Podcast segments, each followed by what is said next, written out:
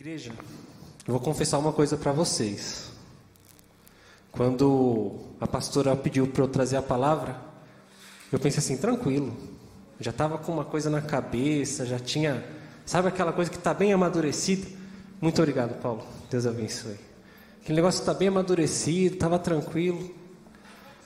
Aí chegou segunda-feira e eu recebi uma notícia, e não tanto pela notícia, mas pela forma como eu recebi a notícia, eu fiquei um chateado. E aí aquilo mexeu comigo. E aí, é, na terça-feira, minha esposa, que me conhece muito bem, ficava o tempo inteiro assim: Amor, você está bem? Eu falava: Tô. Mas na verdade, por exemplo, ela falava: Na medida do possível, está tudo bem. E eu sei que muitos de nós temos desafios no, nos nossos dias, onde as pessoas perguntam para a gente: Tá tudo bem? E a gente responde: Tá, tá tudo bem. Mas na verdade a gente quer falar: Olha, não tá tudo bem, mas vai ficar tudo bem. E aí, na terça-feira eu fiquei mal, na quarta-feira eu fiquei mal, na quinta-feira ainda estava meio assim. Acho que na quinta que eu comecei mesmo a melhorar. E é aquela palavra que estava tranquilinha ali, fechadinha. Falei, ah, eu vou falar sobre isso. Deus mudou tudo. E Deus foi falando comigo ao longo da semana e continua falando comigo. Conforme fui ministrado pelo louvor, conforme o pastor Marcos trouxe aqui uma palavra. Deus foi sempre falando comigo a respeito daquilo que a gente vai ver hoje. E eu já até peço para o louvor, se vocês não prepararam nenhuma música para o fim, toquem oceanos, ok? Já fiquem preparados. Mas se vocês prepararam uma, uma música para o fim, então toquem a que vocês prepararam, porque é o Espírito Santo. E aí nesse, nessa minha semana diferente, pensando nos momentos em que eu tive que ter total dependência de Deus, pensando nos momentos em que eu tive que virar para Deus e falar: Olha, Deus, eu não tenho força para seguir, eu não tenho força para continuar. Pensando em palavras que nós vemos na Bíblia de esperança, exemplos de homens e mulheres que colocaram sua esperança em Deus. Eu comecei a me lembrar de várias coisas, estudos, vários momentos da minha vida, mas sempre vinha muito forte o Salmo 121, que é esse que eu convido vocês abre nesse momento para fazer a leitura. Salmo 121. Diz assim a palavra de Deus: Elevo os meus olhos para os montes, de onde me virá o socorro? O meu socorro vem do Senhor, que fez o céu e a terra. Ele não permitirá que os meus pés vacilem, não dormitará aquele que guarda você. É certo que não dormita, nem dorme o guarda de Israel. O Senhor é quem guarda você, o Senhor é a sombra à sua direita. De dia não lhe fará mal o sol, nem à noite a lua. O Senhor guardará você de todo mal, guardará a sua alma. O Senhor guardará a sua saída e a sua entrada, desde agora e para sempre. Amém.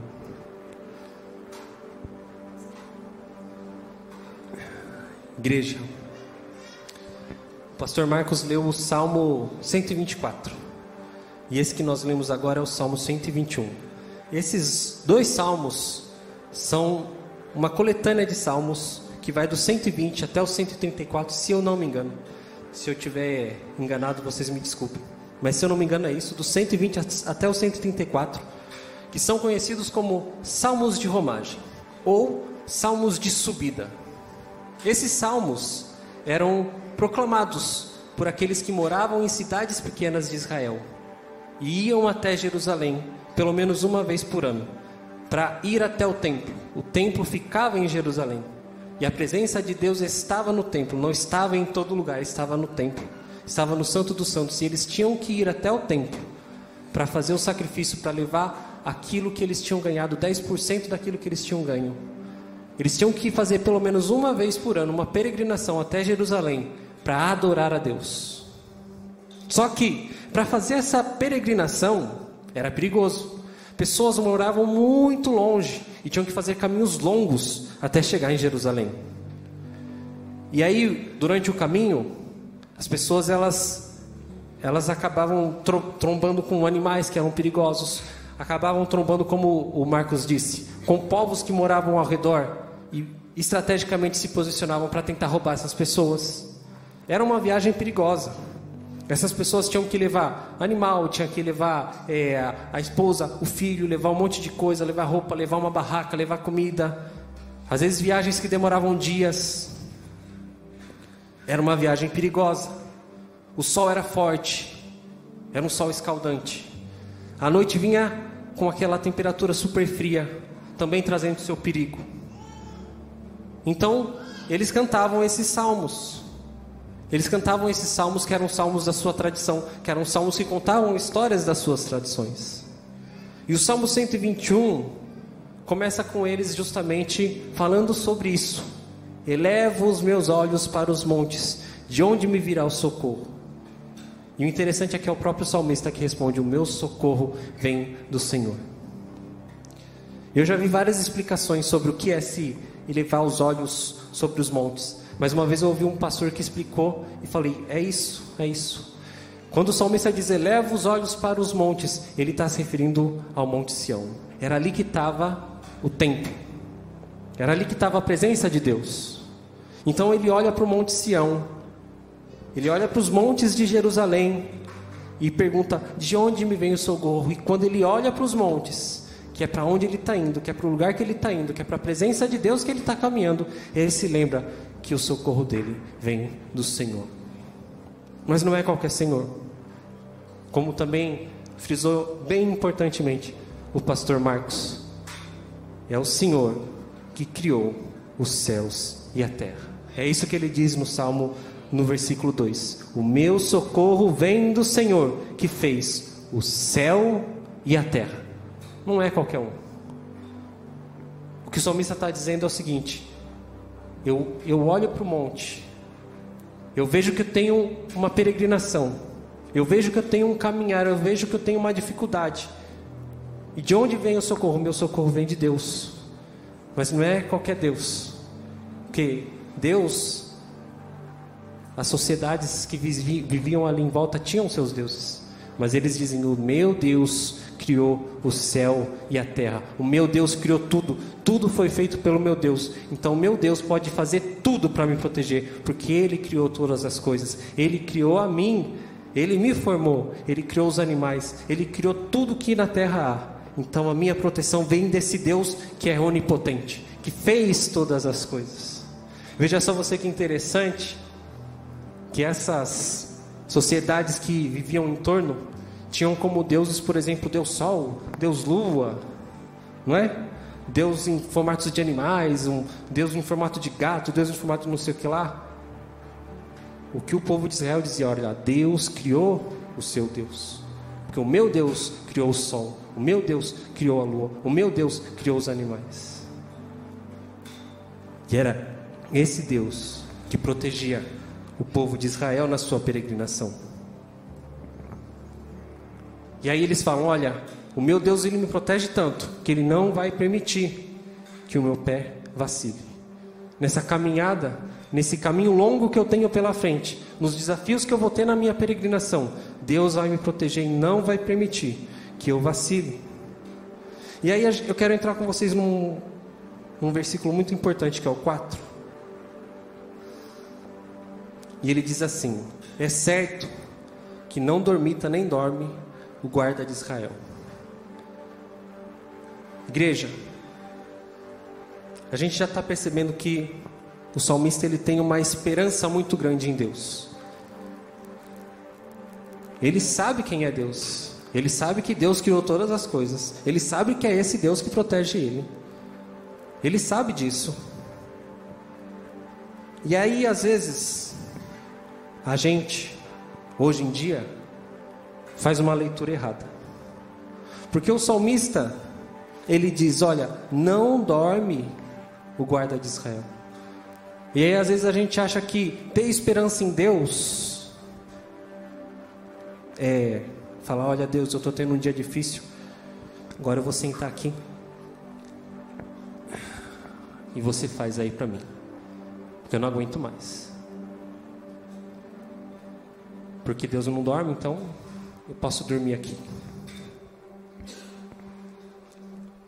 Mas não é isso que o povo de Israel fazia. E aí eu quero abrir um parênteses. Eu já preguei aqui sobre Abacuque. E Abacuque, por exemplo, é uma pessoa que depositou sua esperança em Deus. Mas perceba que quando Abacuque deposita sua esperança em Deus, ele não fica de braços cruzados. Ele fala: Deus, eu vou ficar aqui orando até que o Senhor me responda. Percebe que tem uma atividade? Esse ato de espera em Deus não é um, um ato com esse verbo esperar, mas é um ato com o verbo esperançar.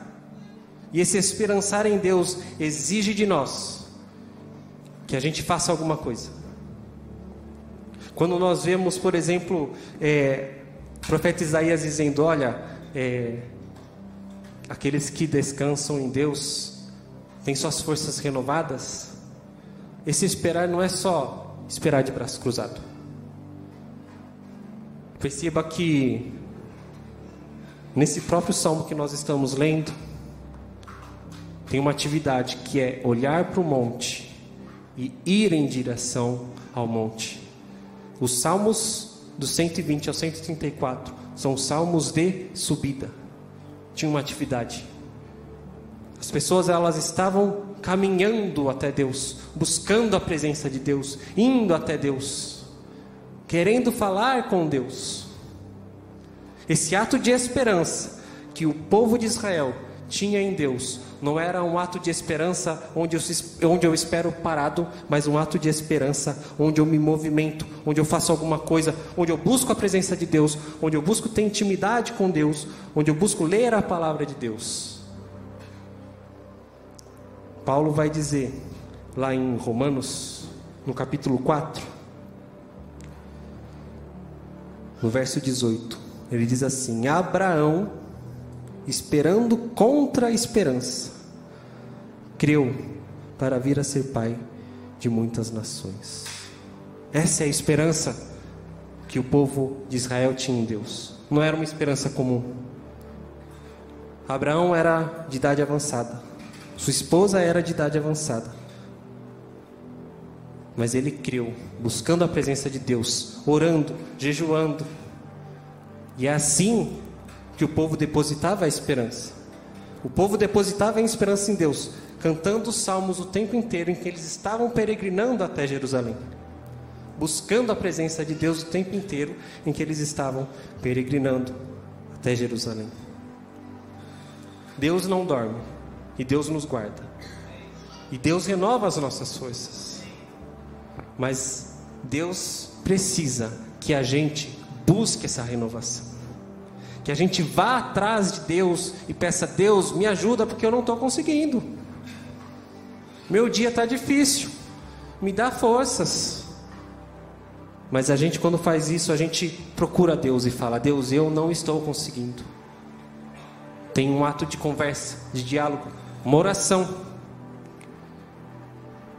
E esse é o nosso Deus, que tem domínio sobre todas as coisas, que criou o céu e a terra, que não dorme.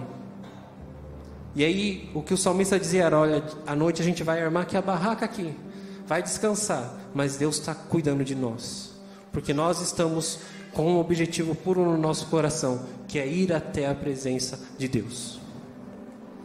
Quando nós buscamos a presença de Deus, Deus cuida de nós. E ele não dorme. E é isso que vem o verso 5: O Senhor é quem guarda você. O Senhor é quem nos guarda. Você crê nisso? O Senhor é quem nos guarda. E aí, ele diz o seguinte: O Senhor é a sombra à sua direita. Vocês, vocês conhecem a história do Peter Pan? Todo mundo conhece a história do Peter Pan? Eu lembro que eu era pequeno, eu assistia o filme do Peter Pan que tinha da Disney. E começava com ele entrando querendo pegar a sombra dele. E aí ele caça a sombra dele, costura a sombra dele no, no pé para ele ficar com a sombra. Então a gente sabe que a nossa sombra não sai. Só do Peter Pan sair. Deus, ele cuida tanto da gente, que ele é igual à nossa sombra. Pode olhar para o seu lado, tem sua sombra aí. Pode olhar, tem sua sombra aí. Sua sombra está aí o tempo todo. Não tem o que você faça. Deus é a sombra que está à sua direita. Deus ele guarda você. Deus ele tem domínio sobre todas as coisas. E Deus está com você em todo o tempo. Ele é onipotente e ele é onipresente. Veja que mesmo naquela época, quando se dizia que Deus estava lá no Monte Sião, no, dentro do Santo dos Santos, a Arca da Aliança e tal, e você tinha que ir até lá e peregrinar até lá, ainda assim eles diziam: Deus está com você. Deus está com você. Eu me incomodo quando eu ouço as pessoas dizerem assim: por que o Deus do Antigo Testamento é diferente do Deus do Novo Testamento? Por que Deus era um Deus de guerra e, e hoje se fala que Deus é um Deus de amor? Se alguém um dia disser isso para você, você fala: olha, você está precisando ler a Bíblia. Vai lá nos Salmos e veja quem é Deus. Deus é Deus de amor. Deus é Deus de cuidado. Deus é Deus que está com o seu povo o tempo inteiro. Deus é o Deus onde o povo tinha esperança. Deus não mudou. Deus é o Deus desde a criação. E é esse Deus que eles falam: olha, Deus que criou os céus e a terra, está me guardando, está me protegendo. Deus estava com o povo e está conosco o tempo todo. Deus não mudou. E aí o salmista diz: De dia não fará mal o sol, nem à noite a lua. Como eu disse, o sol era muito forte, era escaldante. E eles não tinham a tecnologia que se tem hoje em dia. Uma viagem demorava dias. A carga deles era muito grande. Eles viajavam com família. Então eles precisam da proteção de Deus para que proteja durante o dia. E é isso que o salmista está dizendo: olha, quando tiver sol, Deus vai estar tá me protegendo. Mas quando vier a noite, Deus vai estar me protegendo. Nem o sol, nem a lua. O sol representa todos os perigos que tinham no dia, não só do sol, mas também de pessoas que estavam ali esperando, de animais que estavam ali à espreita e assim também a representação da lua. Porque o salmista diz: O Senhor guardará você de todo o mal e guardará a sua alma. O Senhor é quem nos guarda em todo o tempo. E aí eles dizem: Olha, o Senhor é quem está cuidando de você, na sua saída, na sua entrada. Aqui provavelmente pode ser a saída e a entrada a Jerusalém, a saída que eles tinham das suas, das suas casas e a entrada que eles tinham até o templo, que era aquilo que eles buscavam.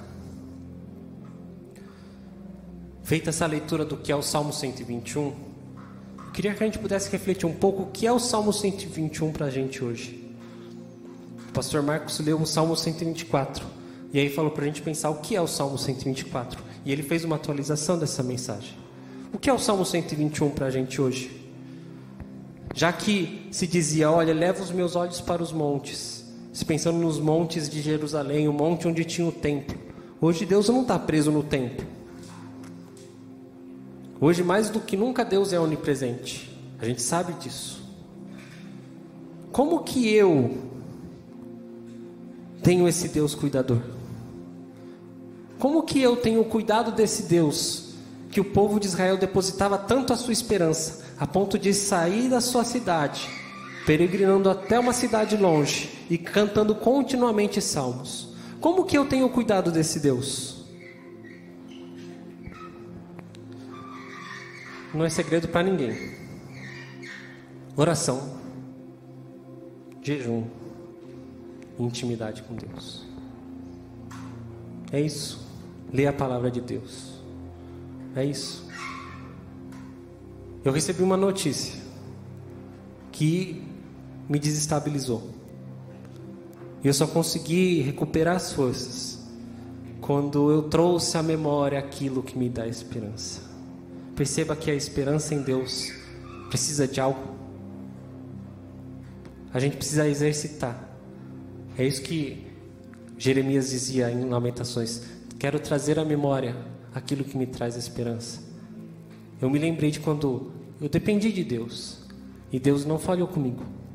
Eu me lembrei de estudos onde se fala de ter a esperança em Deus. Eu me lembrei de versículos onde a gente falava: Deus, onde está o meu socorro? O meu socorro está no Senhor. Esperançar em Deus é isso. A gente não pode depositar nossa confiança em alguém que a gente não conhece. O povo de Israel depositava sua esperança em Deus, porque tinha intimidade com Deus.